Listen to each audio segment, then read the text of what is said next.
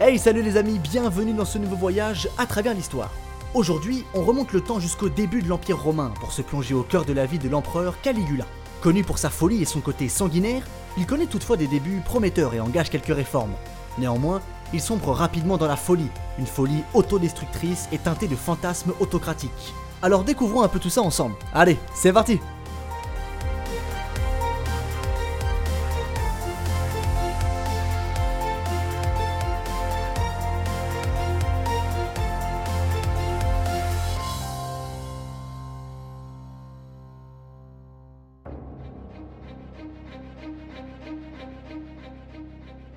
Caius Augustus Germanicus, dit Caligula, a marqué les premiers jours de l'Empire romain.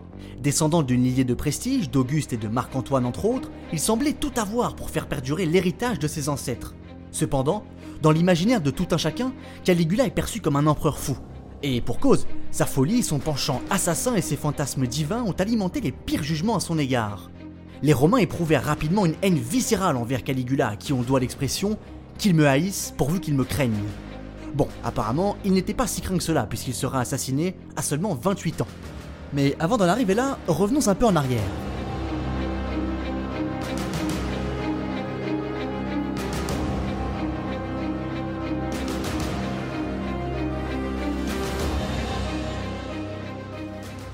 Caligula naît en l'an 12 à Ansium, non loin de Rome. Il est le fils de Germanicus, grand général romain, et d'Agrippine l'ancienne, fille d'Agrippa. Ses parents sont des individus vertueux et appréciés. Le jeune Caligula avait l'habitude d'accompagner son père lors de ses campagnes militaires. Parmi les soldats, il était devenu un peu une sorte de mascotte sympathique. Il est aussi le petit-neveu et le fils adoptif de Tibère, empereur des Romains. L'arbre généalogique de Caligula est assez compliqué et on s'y perdrait. Cependant, on sait qu'il est l'arrière-petit-fils direct du premier empereur romain Auguste et de Marc-Antoine, grand général. Et si l'on remonte d'une génération encore, on peut déduire que Caligula est un descendant direct du père d'Auguste, un certain Jules César. En cela, Caligula est l'héritier d'une ascendance prestigieuse. Âgé, Tibère pensait léguer le pouvoir à son fils, Drusus II. Cependant, ce dernier meurt en l'an 23. Tibère doit alors revoir tous ses plans. Au même moment, la situation s'envenime à Rome, la popularité de Tibère s'effrite, et ce dernier n'a guère d'autre choix que de fuir. Il s'exile sur l'île de Capri, au large de Naples, à 78 ans. Là-haut, l'empereur s'entoure d'intellectuels, d'avocats ou encore d'écrivains, et s'adonne à toutes sortes de vices. Caligula, encore jeune, le rejoint à Capri. À ce moment, tout le monde voit Caligula succéder à Tibère, mais ce dernier préfère temporiser et ne pas se prononcer tout de suite.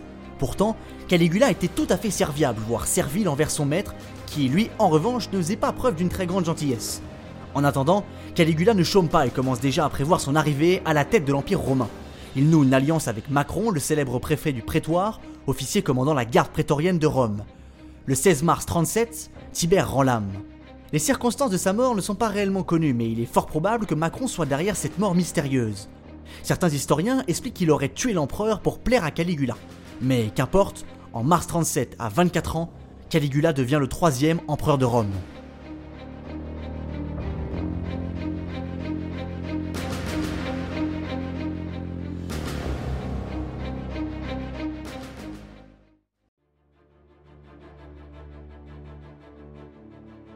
Le 28 mars de l'an 37, Caligula entre dans Rome au milieu des acclamations de la foule. Il incarne aux yeux de tous les Romains un nouvel espoir, un nouveau souffle après le règne austère et mitigé de Tibère. D'ailleurs, au départ, tout un tas de surnoms affectueux lui sont attribués, comme notre astre ou encore notre poupon. On est bien loin de l'empereur fou qu'il deviendra. D'après les chroniqueurs de l'époque, comme Suétone, trois mois de réjouissance furent décrétés.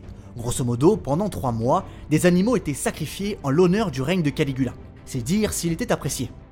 Les premiers mois de son règne sont caractérisés par une politique assez libérale, abolition du crime de majesté, amnistie des prisonniers politiques ou encore remise en circulation d'ouvrages interdits.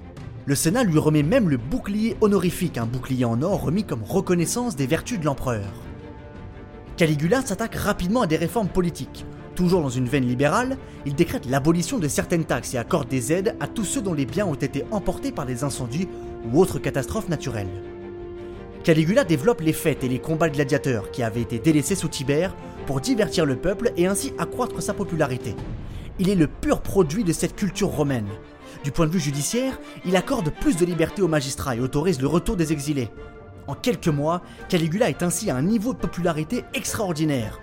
Sa chute n'en sera que plus violente.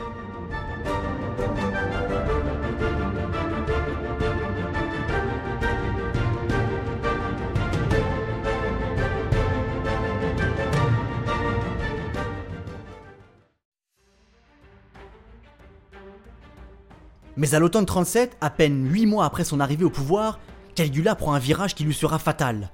Le jeune empereur change du tout au tout. Le partisan de l'égalité devient inique, l'empereur festif devient morose, le pacifique devient violent. Le règne de Caligula bascule alors dans la démesure et la folie. Néanmoins, la cause est assez floue. Des historiens évoquent une maladie neuronale qui l'aurait rendu tout bonnement fou, mais la concordance des événements tend à invalider cette hypothèse. Au 19e siècle, des historiens et scientifiques tentent à identifier une forme de folie chez l'empereur, sûrement due à une enfance compliquée. Certains évoquent l'épilepsie, l'hyperanxiété ou encore l'alcoolisme. Quoi qu'il en soit, rien ne sera plus comme avant. Déjà, l'empereur est physiquement changé, l'air sombre et dramatique. Caligula tend vers une pratique despotique du pouvoir comme son père adoptif Tibère. Sa première victime est un courtisan qui avait promis de donner sa vie pour la guérison de l'empereur. Eh bien, Caligula lui fit honorer sa promesse. Sa folie meurtrière s'abat également sur son cousin, Ptolémée de Mauritanie, roi de Numidie, royaume vassal de Rome. Jaloux de sa popularité, Caligula le fait assassiner et annexe son royaume. L'empereur romain est sadique et entretient un rapport plus que douteux avec la souffrance, la torture et la mort du moment qu'elle concerne les autres. Un jour, à un banquet dans son palais, alors qu'il s'amuse à humilier son entourage, il se met à rire à gorge déployée. On lui demande alors ce qui peut bien le faire tant rire. Et Caligula répond qu'il rit car il songe au fait que sur un coup de tête, il peut faire égorger n'importe qui. Lorsque les repas sont trop longs, il peut lui arriver de demander à ce qu'on amène des prisonniers pour qu'ils puissent leur trancher la tête. Bon, vous me direz, ça anime un peu la soirée. Du point de vue sentimental, c'est pas franchement mieux. Caligula se livre à des agissements fort déplorables. À plusieurs reprises, il enlève des femmes de leur mari pour finalement les répudier quelques jours après. L'empereur entretient également des relations incestueuses avec ses sœurs, sans compter sur ses relations avec des prostituées, hommes ou femmes d'ailleurs, en se rendant régulièrement dans des maisons closes déguisé en femme. Néanmoins, toutes ces pitreries commencent à agacer les Romains.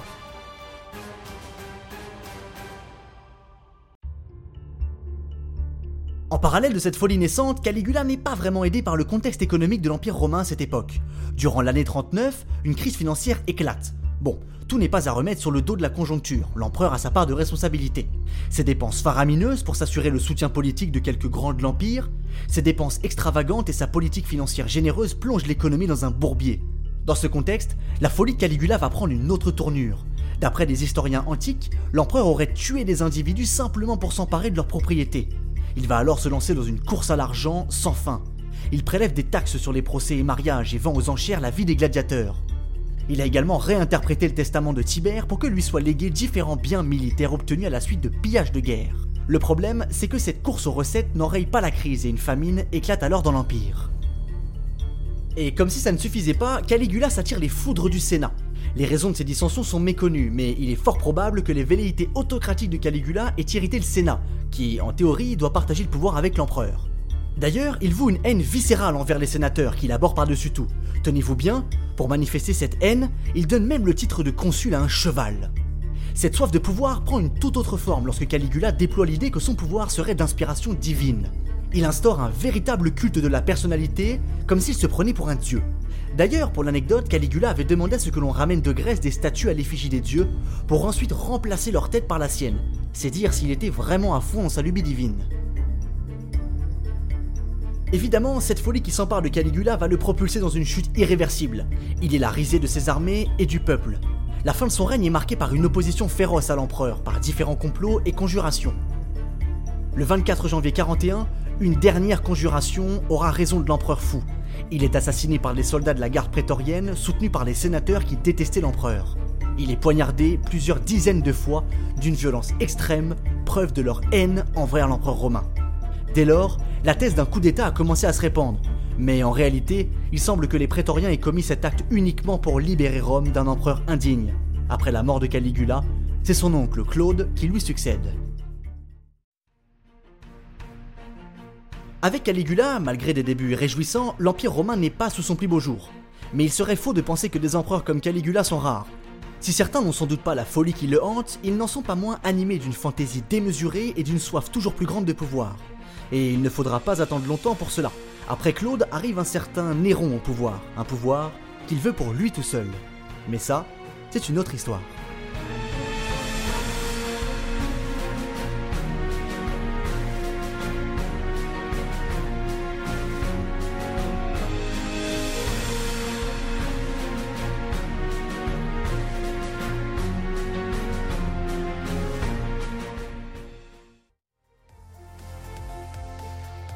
Quel voyage mouvementé mes amis au cœur de la vie de Caligula, l'empereur fou?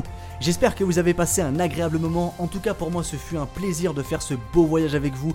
Je vous invite comme d'habitude à aller nous rejoindre sur la page Instagram de l'émission à travers l'histoire podcast ou sur Facebook à travers l'histoire tout court.